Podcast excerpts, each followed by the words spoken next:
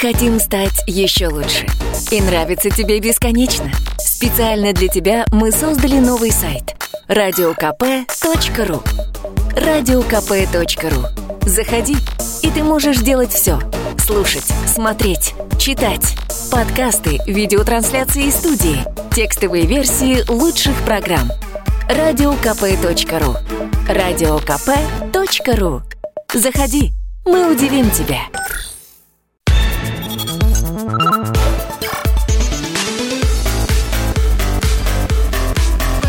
Программа «Главное вовремя».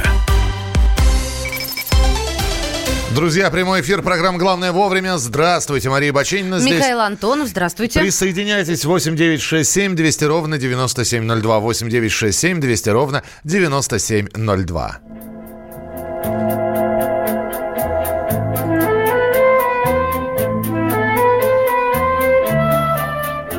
Госдума разрешила демонстрацию свастики при условии осуждения нацизма. Глава Комитета по культуре Елена Емпольская сообщила, что в ближайшее время необходимо будет внести изменения в КОАП и из отменить наказание за использование нацистской символики без ее пропаганды. То есть, с одной стороны, фашистская свастика, а у нас сейчас приближается праздник 75-летия э, со дня Великой Победы в, в Великой Отечественной войне. И э, вот не зря заиграла музыка из кинофильма «17 мгновений весны». Я просто не совсем понимаю. Они разрешили демонстрировать свастику, но при условии осуждения нацизма. Да, ограничение не будет распространяться на случай демонстрации э, символики, при которых, я цитирую, формируется негативное отношение к идеологии нацизма и отсутствуют признаки пропаганды или оправдания нацизма. То есть фотография Вячеслава Тихонова, актера в образе Штирлица, а у него на рукаве свастика. То есть я должен сказать, это Штирлиц, но фашизм это плохо? Я так должен? Я, я, я как должен? Да, да. Ну вот смотри. То есть если я просто опубликую фотографию, меня могут привлечь? Емпольская сказала, что когда принимался закон, не задумывались, как поступать с фильмами о Великой Отечественной войне, как раз о том, о чем ты сейчас говоришь. И это золотой фонд кинематографа. С документальной кинохроникой, фотографиями, плакатами, карикатурами, ну и прочим визуальным рядом, где присутствует свастика. То есть э, вот как-то так. Э, ну, я не знаю, насколько и как это все будет применяться, потому что а, при условии осуждения нацизма вот это вот больше всего больше всего оно напрягает. То есть э, люди захотят действительно поставить кадры. Как все это будет? Кадры из фильмов, например. Вот. Как все это будет проходить? Давайте Елену Емпольскую, главу Комитета по культуре Госдумы, услышим.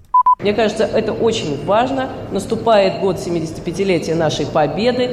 Люди захотят ставить кадры, люди захотят ставить плакаты, люди захотят ставить старые фотографии, люди захотят еще активнее чтить память своих дедов и прадедов, сражавшихся за нашу Родину. И очень хорошо, что это, эти благие намерения никаким образом не будут попадать под некие наказания. Э, это был такой момент абсурда который очень раздражал общество и который мы сейчас убираем.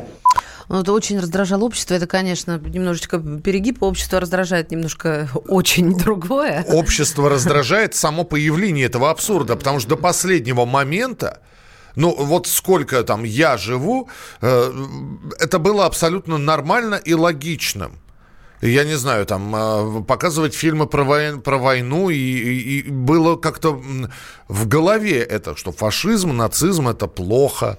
Оно, вот это вот осуждение, оно было на ментальном уровне.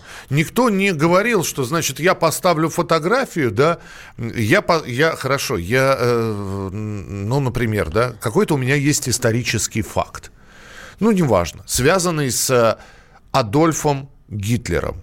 Угу. При этом я в своей социальной сети размещаю фотографию ну, молодого Адольфа Гитлера времен Мюнхенского путча 1933 года. Хорошо, я поставил фотографию Гитлера. Но Гитлер сам по себе символ нацизма, да? Фор, неме, немецкого. Что я должен подписать под этой фотографией? Адольф Гитлер, 1933 год. Осуждаю. Так что ли? Ну нет, почему же? Если ты там скорее напишешь призыв какой-то экстремистской деятельности, это схоже. эти два закона схожи, и это будет очевидно, то тогда Хорошо, э, вопрос номер два. Я размещаю Гитлера, э, фотографию Гитлера, его выступление на трибуне, э, кругом свастика. Ну. Везде свастика, у него на, на руке свастика.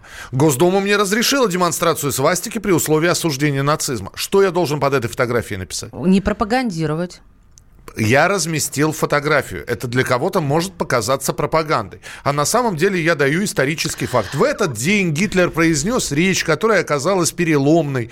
После этого, собственно говоря, э, зародилась нацистская и так далее и тому подобное. Миша, четко прописано, что безудержное восхваление во время публичных выступлений в печатных СМИ, в ходе теледебатов. Дальше. А, в отношении атрибутики или символики э, с нацистской свастикой э, изготовление, в том числе числе кустарным способом, осуществление сбыта, приобретение в целях сбыта, изготовление сбыта и так далее и тому подобное. Размещай это на здоровье э, вот изготовление с целью сбыта, размещение с целью mm-hmm. сбыта, да, у нас есть реконструкторы. Те самые реконструкторы, которые, они э, изготавливают это. Они попадают под этот закон? Не попадают. Откуда это вообще все взялось? А, Павел Рыжевский, мы попросили медиаэксперта, общественного деятеля прокомментировать этот закон, а, когда Госдума разрешила демонстрацию свастики при условии осуждения нацизма. Вот что Павел Рыжевский нам говорит. Мне кажется, что все правильно Госдума сделала, разрешая показывать свастику в искусстве, Госдума просто убрала как бы вот эту наверное, неправильную норму или перегиб некий, когда люди размещали исторические какие-то кадры из кинохроники, опять же, из каких-то фильмов. И это создавало такой прецедент, что они получали какие-то штрафы, там, проблемы там, с Роскомнадзором, еще с другими а, органами. То есть, э, опять же, эти фильмы, они показываются там по центральному ТВ. То есть это историческая данность, если это фильм фильмах эм, используется, то в этом ничего такого страшного нет. Ну, вот такая вот история. Дело в том, что я сейчас э, могу... Как в Америке, да? Ведь всегда ну, страна, которая тоже боролась с фашизмом. Вот э, сейчас у них там закончился показ сериала под названием э, «Человек в высоком замке». Четыре сезона вышло. Э, спойлер небольшой. Э, действие разворачивается в 1963 году. Это альтернативная история. Фашисты победили в войне, и Соединенные Штаты поделены между японцами и немцами. Там через слово ну, по условию сценария, там через слово восхваление, да, знаменитый гитлеровский клич, вот этот вот, да, и э, через слово, э, вернее, через кадр демонстрируется свастика. Причем никто ничего не осуждает, да, это просто показано, ну, вот фильм, художественное произведение. И нормально абсолютно это все воспринимается. Ну, в общем, посмотрим, опять же, как этот э, будет закон работать. Потому что самое интересное, чтобы не было перегибов. А вы мне скажите, откуда эти перегибы взялись? С чего бы это вдруг? Раньше такого не было. Вот, то есть сначала мы эти перегибы допустили. Нет, ну, Миш, ну ты так же начинаешь говорить, как с утра сегодня. Что мы смотрим на Америку, мы, мы сами по себе, у нас другой менталитет.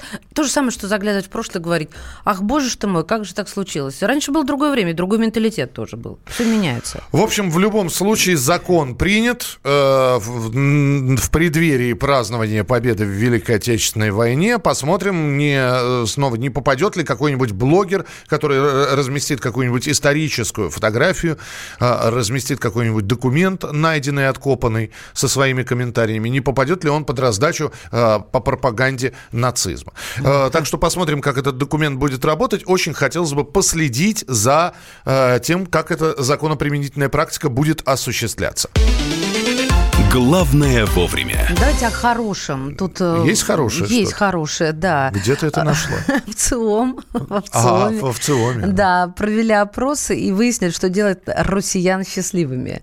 Ну-ка, Михаил, что делает тебя счастливым? Ну, ну жизнь. Ну, жизнь. жизнь. Жизнь. Да, конкретно кажд... Не готовился. Каждый, Садись, каждый раз просыпаешься и думаешь, господи, счастье это какое. Значит так, а, третья строчка – хорошая работа.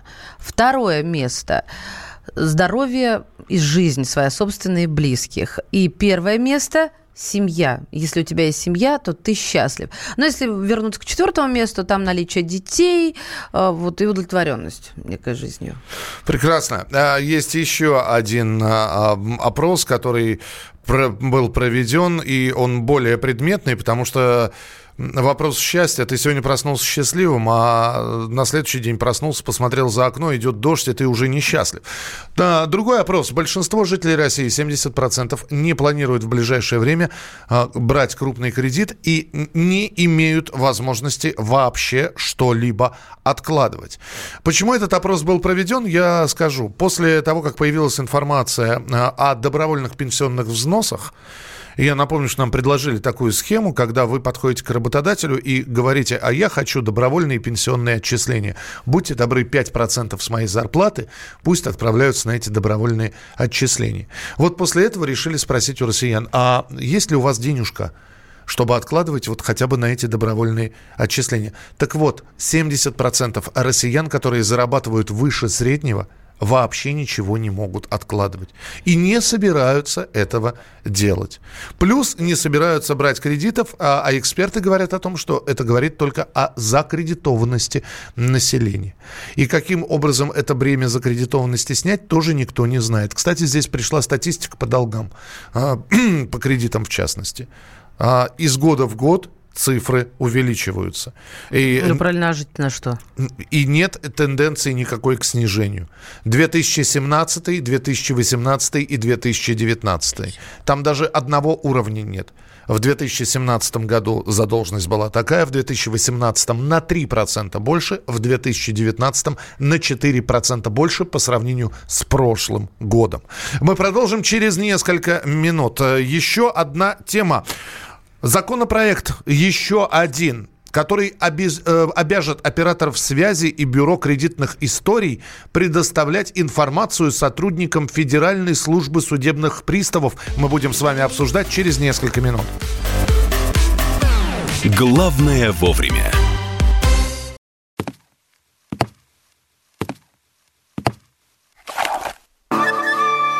Это была тяжелая неделя Хороший. Ребята, давайте жить дружно. Плохой. Понимаете, не признавали у одного кандидата подпись его родного отца. Злой. А вот что у нас в России, вот что у нас в России. Бред, да? Николай Платошкин подводит итоги недели. Каждую пятницу на радио «Комсомольская правда» в 6 вечера по Москве.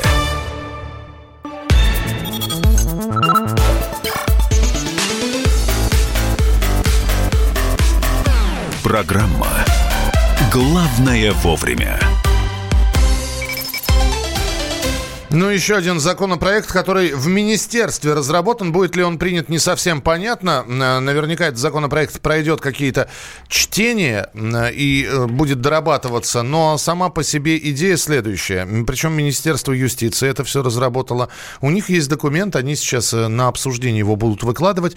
Это закон, который обязует операторов связи и бюро кредитных историй предоставлять информацию сотрудникам ФСПП, ФСПП ФССП, э, Федеральной службы судебных приставов.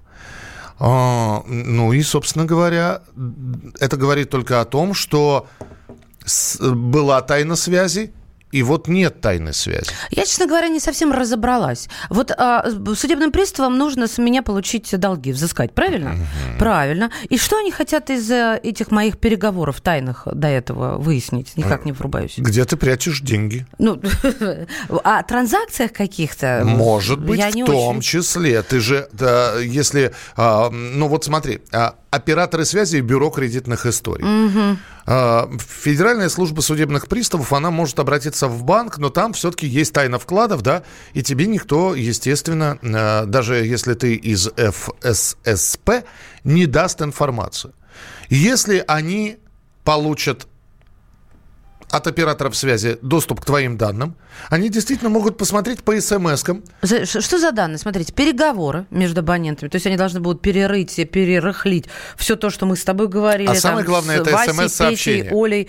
Да, а, сведения о статистике звонков и смс-сообщений. Почему самое главное? Потому что именно смс-сообщения, очень многие платежи у нас привязаны к мобильному банку. Угу. И э, транзакции все проходят с помощью, ну, подтверждения, детализация проходит с помощью смс-сообщений. Они получают информацию к твоему номеру и смотрят, ага, Мария Сергеевна, получила? А ты говоришь, денег нет, а у тебя в этом месяце только, судя по смс-сообщениям, поступлений на 50 тысяч. Где деньги, Зин, э, Маш? А, Это, знаешь, это мне напоминает э, пакет Яровой, когда сотовые операторы сказали, ребят, где мы будем хранить такой объем информации? Вот как они будут перелопачивать такой объем информации? Давай спросим. Борис Воронин, директор Национальной ассоциации профессиональных коллекторских агентств. Э, Борис Борисович, здравствуйте. Здравствуйте. Здравствуйте. А вам не кажется, что это все-таки нарушение ну, правил человека на, на приватную жизнь? Ну, э, знаете, сама по себе служба приставов, она имеет две головы таких, да, вот как наш герб, у него тоже две головы. Одна голова такая очень большая, другая поменьше, пока недавно только появилась. Вот эта первая голова – это взыскание долгов по решению судов, да, то есть исполнительная деятельность, та, та самая судебный пристав-исполнитель. И на самом деле этот пристав-исполнитель имеет информацию к доступу обо всех счетах во всех банках и может в любой момент списать у вас деньги. Ну, в общем, многие граждане уже обнаружили это, когда у них списывают, э, причем неоднократно, э, какие-нибудь штрафы, штрафы за другого человека, если путают, и так далее, и так далее. Вот эта вот вся история, она, в принципе, неплохо уже закрыта, и здесь они имеют все необходимые для э, своей работы полномочия. А вот когда мы говорим именно о телефонах и о бюро кредитных историй, кстати, по первой голове, по первой их деятельности, они не очень охотно передают информацию в бюро кредитных историй, не очень охотно с ними работают, хотя тоже имеют полномочия для этого. А вот вторая голова – это надзор за рынком взыскания. И когда здесь говорят э, за коллекторами, здесь не совсем верно, потому что они надзирают приставы и за банками, и за микрофинансистами, и за коллекторами. И две трети протоколов своих составляют в отношении банков и микрофинансистов. Борис нарушении простите, простите, я Мгм. перебью вас. Мы Да. просто люди простые. Вы, пожалуйста, с нами по-простому. Теперь будет А вот- так, что э, если я должна, а отдавать не хочу или думаю, что иначе жить не на что будет, то все равно будет доступ вот к любому моему вздоху, чиху. Немножко, немножко другой. В принципе, в принципе, о чем говорят приставы и Минюст официально, то есть при, цель закона, заявленная в записке, в пояснительной записке к этому закону, именно надзор за э, деятельностью по взысканию. То есть здесь они хотят расследовать и получать информацию о тех, э, в первую очередь, хулиганах, которые запугивают граждан, используя разные анонимные номера телефонов и подобного рода вещи. Второе, что им нужно для этого, это перепроверять информацию в бюро кредитных историй, потому что вот дело дошло до того, что хулиганы, это обычно микрофинансисты, ну и банкиры этим э, балуются, так скажем, мягко, они э, запугивают граждан и даже не называют сумму долга. И для того, чтобы расследовать вот эту инфо- историю, а все-таки кто запугивал гражданина, очень часто э, приставу нужно иметь доступ к кредитной истории конкретного гражданина, чтобы посмотреть, а сколько он уже нахватался этих долгов сейчас на практике. То есть, в принципе, немножко о другом эта вся история. Это попытка защитить права граждан, э, получив как можно больше информации об этих же гражданах, в интересах этих же самых граждан. Здесь, Скажите, конечно, вопрос- пожалуйста, у меня Да. самый главный... во- вы Сейчас все хорошо, открыли, открыли Ага. судебным приставом а, Мгм. и мои кредитные истории, и мои переговоры, и мои смс-сообщения. Но неужели вы, уважаемый Борис Борисович, думаете, что у меня э, соображалка такая, что я не найду способы утаить э, поступление? Ну, смотрите, я буду э, смс-ками общаться, я минимизирую это все. Вот смотрите, если вы говорите о ваших деньгах, там, э, каких-то, ну, не о ваших, да, деньгах должника, Да. который он получил Ну да, да, давайте на меня все. Я, до- я должник, да. я должен, да. И вот у Вот вас вы, все... вы, вы должник, вы должны, получили какую-то смс о том, что вам перевели деньги в банке. Я вас уверяю, пристав сейчас арестует в течение нескольких секунд без ваших смс. Да, да, да. Они, эту, э, они имеют эти технические возможности. Бывает немножко ленивый пристав, но на самом деле все это они мигом хватают у вас со счета вообще без разговоров. Вот у меня вопрос. Они А- не знают, с какой скоростью я из банкомата эти Миша. Борис Борисович, это на самом деле, вот мы смеемся, а ведь, э, ну, даже я так иногда думала, с какой скоростью и так далее. Я к чему э, веду? А сколько же там приставов должно быть, чтобы вот эта секундная реакция присутствовала, и чтобы они все сидели на этих линиях и смотрели? Ой, я даже не представляю, это как фантастика. Они очень, на самом деле, такая э, продвинутая служба в части IT. Поэтому у них есть такая, знаете, большая кнопка. Они нажимают на эту большую кнопку и рассылают заявление о списании денег там буквально по 20 там, крупнейшим банкам, до 50 крупнейшим банкам. То есть, в принципе, если даже вы прячете деньги, то в маленьком банке на него тоже могут добраться. А если я есть, скажу э, банку не присылать мне сообщение, А откажусь? Банк, банк не имеет права вообще отказать приставу. То есть они списывают деньги прямо непосредственно с вашего счета. Даже с депозита они вас могут эти деньги забрать. Поэтому там шансов бороться с государством никаких. Их Хорошо. подали в суд. и- Хорошо. Это хорошо сейчас сказали, Борис Борисович. Тогда, тогда еще один вопрос. Ну, э, вот... э, Самое главное. А как насчет стереотипа о том, что э, служба судебных приставов не очень-то, э, наоборот, э, хорошо двигается? Потому что они за более жирными клиентами. О. Им, им мои долги в 10-15 тысяч нафиг не нужны. Знаете, там интереснее еще. У них есть э, своя система оценки э, работы. Первое – это э, перед государством взыскать, да, то есть ваши долги перед государством. Второе – это алименты. Третье – это, в общем, тоже государство, это штрафы. А четвертое – это всякие банки и прочие шантропа, которые, в общем-то, по остаточному принципу. Пристав перегружен, у него 18 э, норм на одного человека. Поэтому он делает то, что просто успевает делать. Поэтому если вы еще не списал с ва- с вас должника деньги, это просто он еще не успел, значит, делать. Мы все Спасибо. под колпаком. Спасибо. Борис Воронин, директор Национальной ассоциации профессиональных коллекторских агентств. Михалыч, не рыпайся. Не, не прячьте ваши денежки Вк- по банкам и углам. Включи нам музыку и не рыпайся. Я просто... Просто сложно, не рыпайся. Теперь вы понимаете, почему я с наличкой хожу, да? Теперь вы понимаете. Получил, пришло сразу с картой «Сними». Карта, которой я пользуюсь, оформлена на бабушку, которой 92 года. Мне пофиг, ФССП. ФССП. Мы продолжим через несколько минут. Программа «Главное вовремя». Оставайтесь с нами. Мы хотим стать еще лучше.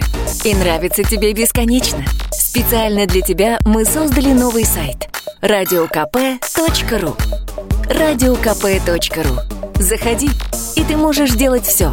Слушать, смотреть, читать.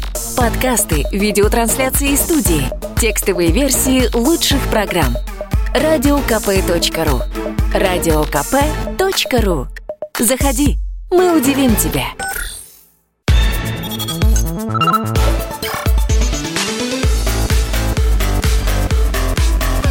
Программа «Главное вовремя». Друзья, программа «Главное вовремя». Мы продолжаем. Мария Баченина. И Михаил Антонов. Всероссийский конкурс для педагогов «Учитель будущего» начался в России, в Москве. А, В общем, а, конкурс среди педагогов, а, были сделаны заявления, открытие конкурса, и заявление прозвучало из уст вице-премьера Татьяны Голиковой. В правительстве оценили состояние российского образования. Прямая цитата. Очень часто говорят, что что-то у нас не так в образовании. Но я хочу сказать, что мы все-таки нет, неправильно начал цитировать. Э, Дубль 2. Но я хочу сказать, что все-таки это неправильное мнение. Мы очень четко движемся вперед. Мы знаем, к чему стремимся, сказала Голикова. Ну да, и также должны совершенствоваться учителя. При этом было замечание, что должны совершенствовать. Но при Честно этом... говоря, ну, что? при этом, Не- ну, ну, не- не- не- закончим нет, это. честно говоря, что? Ну, честно говоря, ну, это общие фразы. Ну, ребята, рушится у нас система образования. Просто А вот я не согласен. А да я- ладно. А слушай, а 30 человек в классе.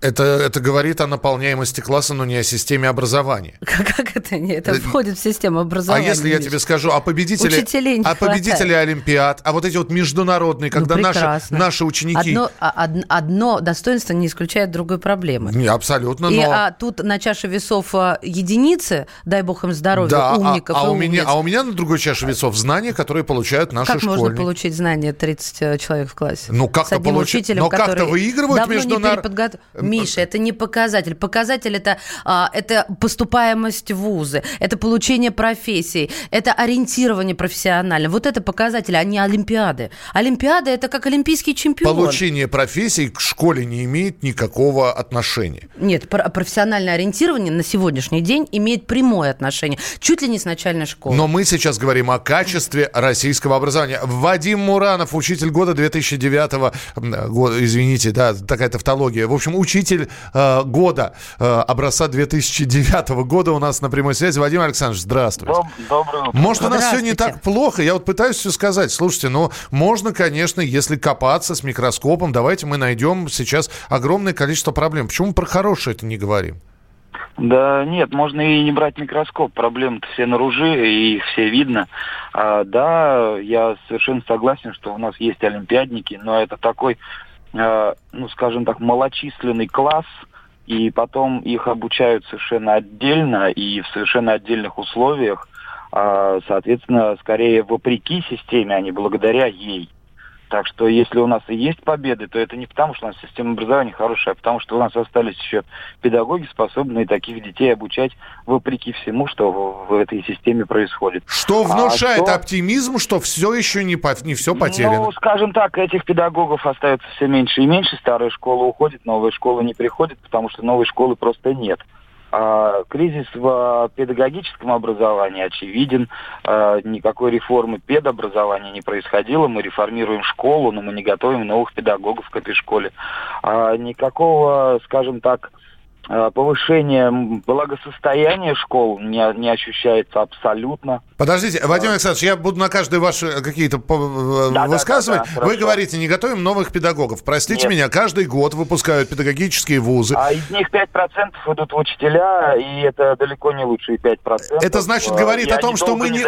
Это говорит о том, что не мы не выпускаем педагогов, а люди, получившие педагогическое образование, не идут в профессию. Нет, это говорит о том, что само качество педагогического образования, оно отвратительно отвратительное. Вот э, давайте предметно, а, Вадим Александрович, скажите, пожалуйста, что должно измениться в педагогических вузах, чтобы оно стало нормальным, а лучше хорошим? Ну, во-первых, оно должно, э, это их обучение, прежде всего, должно быть практикоориентированным. Они должны выходить из э, своих аудиторий, аудиторий, из своих лекций и идти в, кон, в конкретные школы. Их должны обучать конкретные педагоги, которые занимаются делом, а не пишут бумажки, э, методички и прочую Канцелярская работа убивает педагогику, Абсолютно. педагогическую работу. Абсолютно. Так, а раз. этой канцелярской работы каждым годом все больше и больше, несмотря на обещания вот таких, как Голикова, уменьшить э, бумажную там волокиту. Распределение спасет? Введение а, системы распределения? Нет, от, а, однозначно нет. Еще раз говорю, при, при низком качестве подготовки учителя никакое распределение помочь не может. Он так... все равно не подготовлен к работе в школе. Он не готов работать с детьми, он не умеет этого делать, и он максимум задержится на год, на два, потом уйдет.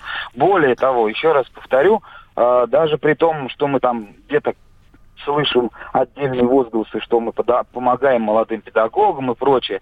Финансовое состояние педагогов оставляет желать лучшего.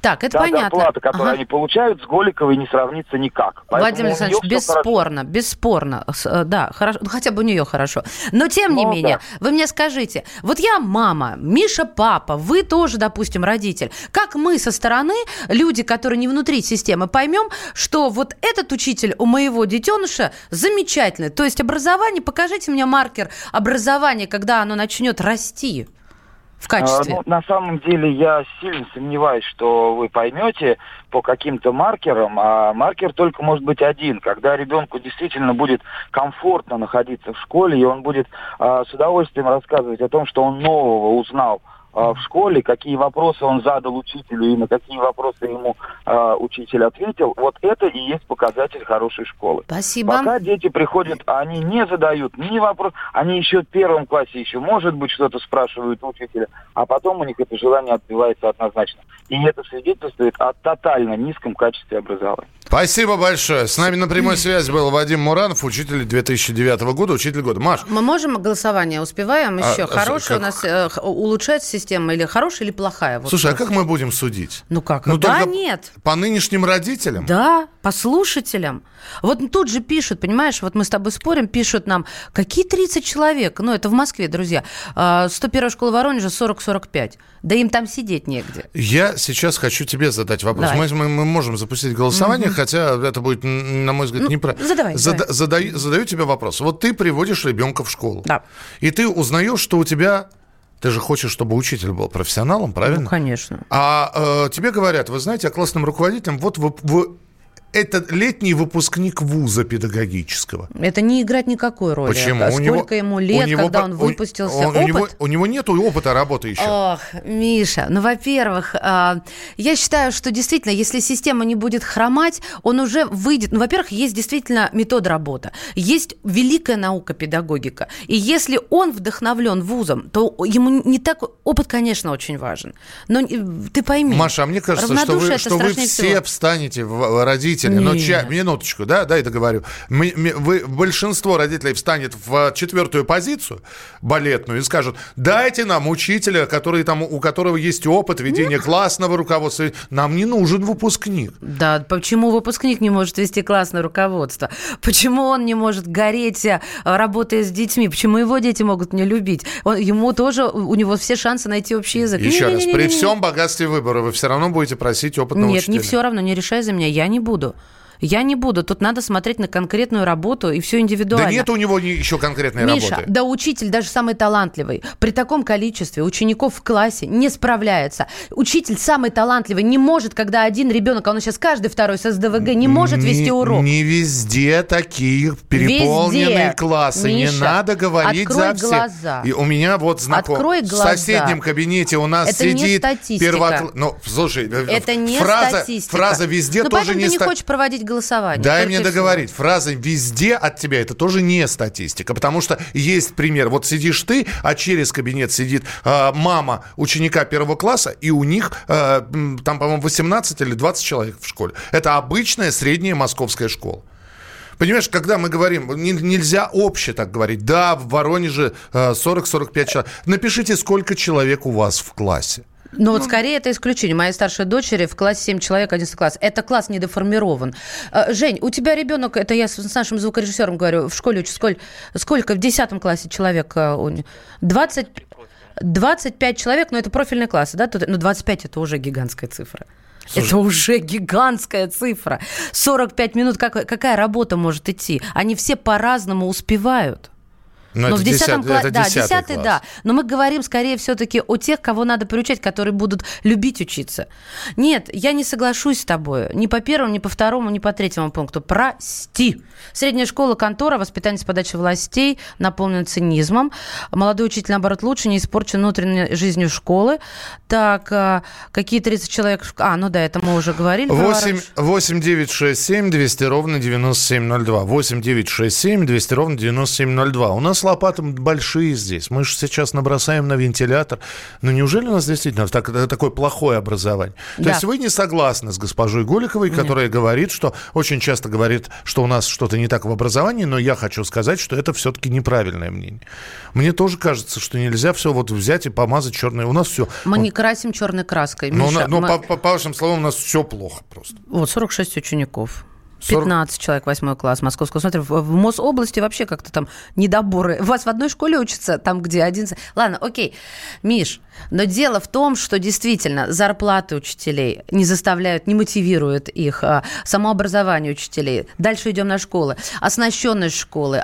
И я сейчас не про Москву. Количество людей. Неподготовка к психологическому современному состо- состоянию современного ребенка.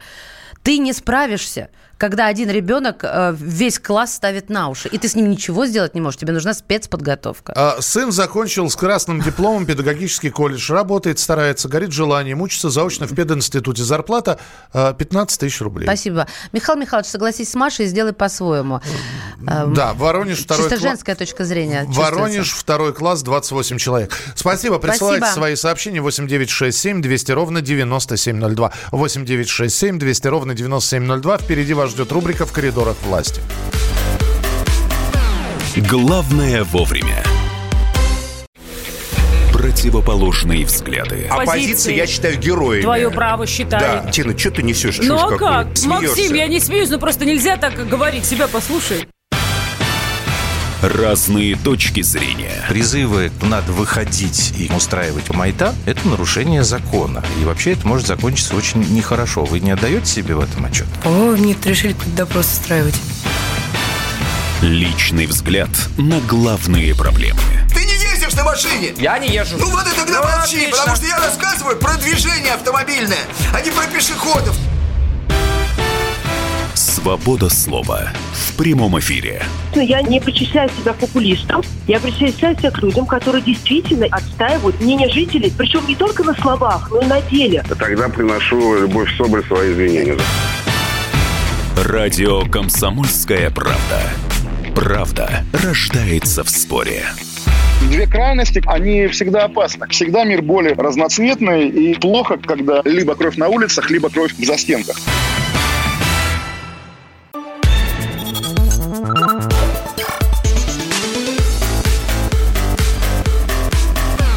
Программа «Главное вовремя».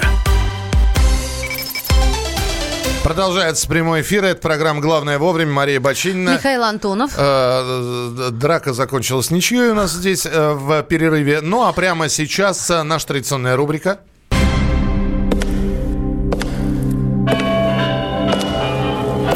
В коридорах власти. И постоянно ведущий Дмитрий Смирнов уже с нами. Дима, приветствуем. Доброе утро. Доброе. Дима, а сегодня Владимир Путин а, будет принимать участие в инвестиционном форуме «Россия зовет». Да. Да. А, Рассказывай, что за форум. И куда Ну, зовет это- Россия? Это главный инвестиционный форум, который проводится в России, которая зовет. Э, Ежегодно Владимир Путин выступает там с программной речью, рассказывает о достижениях и о том, что ждет бизнес в России, не только российский, но и международный. И можно ли, можно, конечно, говорит Владимир Путин, инвестировать в российскую экономику. Коротко, ясно и, не- не- в общем-то, почему именно этот форум? Ну, вообще форумов подобного рода проходит, на мой взгляд, много, а Владимир Путин сегодня сделает какое-то, как ты сказал, программное заявление.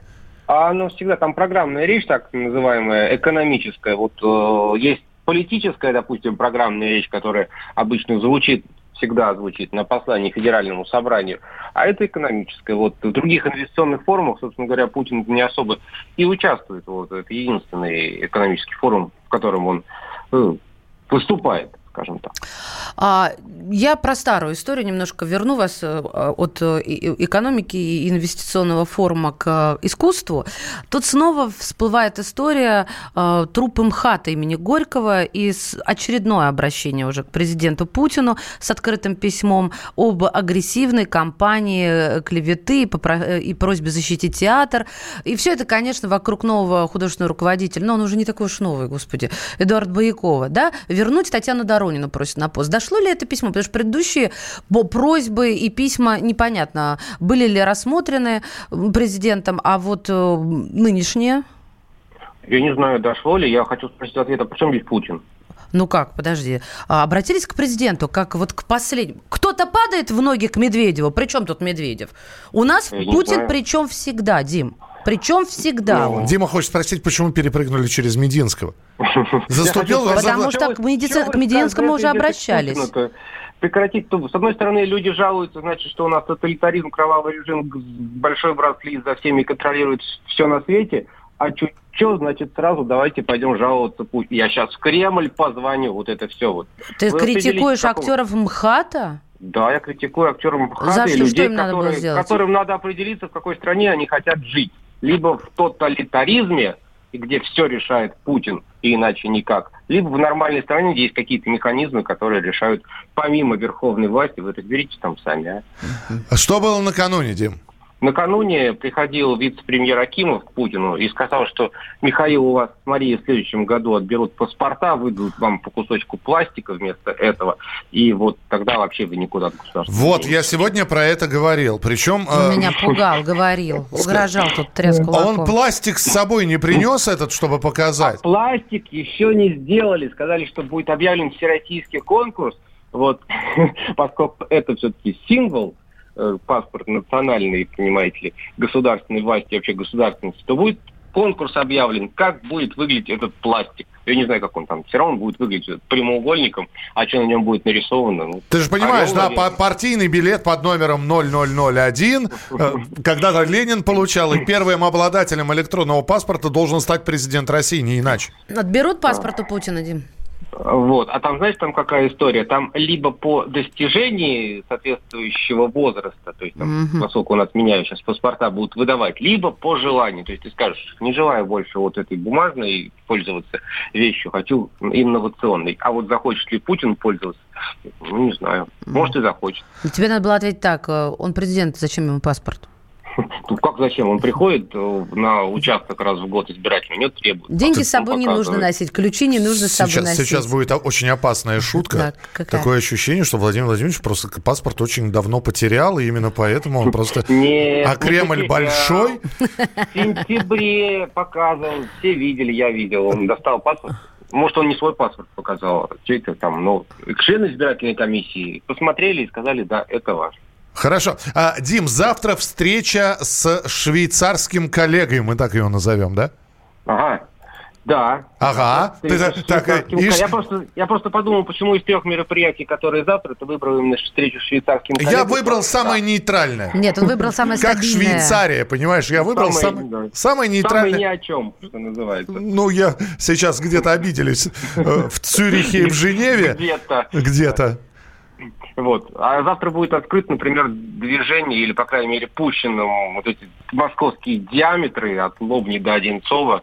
Вот. Или там будут награды в Кремле Александре Пахмутовой вручат высшую награду Российской Федерации. Тоже, между прочим, не швейцарский президент приехал. Сейчас должна зазвучать песня в исполнении группы Любе «От Лобни до Одинцова». Может, Немножко. кому-то сейчас кто-то ждал этого дня буквально, чтобы кто-то работает в Лобне, а живет в Одинцово и прям вот молился. На календаре зачеркивал. А? Ну, кстати, я этот диаметр проверю э, в, через субботу буквально. Циркуль не забудь. Про- проеду, обязательно расскажу. Дим, скажи, пожалуйста, прокомментировали в Кремле э, просьбу Эстонии вернуть нам им, прости, вернуть им пять земель. Я все, видишь, все в притяжательном каком-то склонении выражаюсь. Там, надо сказать, что это, это предыстория, да, чуть-чуть, это люди не в курсе, даже не, я в никто курсе. не в курсе, что Мы Эстония претендует, считает, что Россия аннексировала 5% территории Эстонии по Тартовскому договору 2020 года. Они считают, что им должно принадлежать больше. А Россия еще в 91 году сказала, что отойдите с вашим Тартовским договором, он недействителен, после него было много чего, не признаем мы его. Поэтому эстонцам ничего не обломится. Так а, это вот то, что Кемская сказали в Кремле? Никуда не пойдет. А что, в Кремле позиция э, в данном случае высказывает МИД, а он высказал однозначно, а Кремль с ней абсолютно солидарен. Дим, спасибо большое. Спасибо. Я так понял, что сегодня, кроме э, посещения форума, больше Дай ничего... бог форум пережить, Михаил. Это, это да, это, это да, это, это традиционное такое мероприятие, после которого люди выдыхают и говорят, господи, ничего страшного, как у зубного, то есть сначала боимся, а потом нет. Спасибо тебе большое, Дмитрий Смирнов, ведущий рубрики «В коридорах власти», а Станислав Черчесов, главный тренер сборной России, раскритиковал болельщиков за оскорбление Дзюба. Вчера, да, э, трибуны начали скандировать, ну, в общем, посылали Артема, это прорвалось даже в эфир. И что сказал Станислав Саламович? Он не нашел слов, чтобы объяснить такое поведение российских болельщиков. У меня просто нет слов, сказал. Это чьи болельщики-то были? У меня уже нет даже э, давно реакции Ты на такие за вещи. что людям? За что на него наехали? За все хорошее, за то, что проиграли бельгийцам, позорно проиграли 4-1. Да, мы вчера Андору разгромили, вышли мы на Евро 2020 со второго места. Но очень многие считают, что, в общем, с такой игрой делать нечего России. Ну и а, обструкции подвергся Артем Дзюба. Э, Вот, э, переполнен интернет, э, интернет различными видео, можно послушать, посмотреть, не эфирного качества они. Мы продолжим в начале следующего часа. Главное вовремя. Мы хотим стать еще лучше. И нравится тебе бесконечно. Специально для тебя мы создали новый сайт – радиокп.ру. Радиокп.ру. Заходи, и ты можешь делать все. Слушать, смотреть, читать. Подкасты, видеотрансляции из студии, текстовые версии лучших программ. Радиокп.ру. Радиокп.ру. Заходи, мы удивим тебя.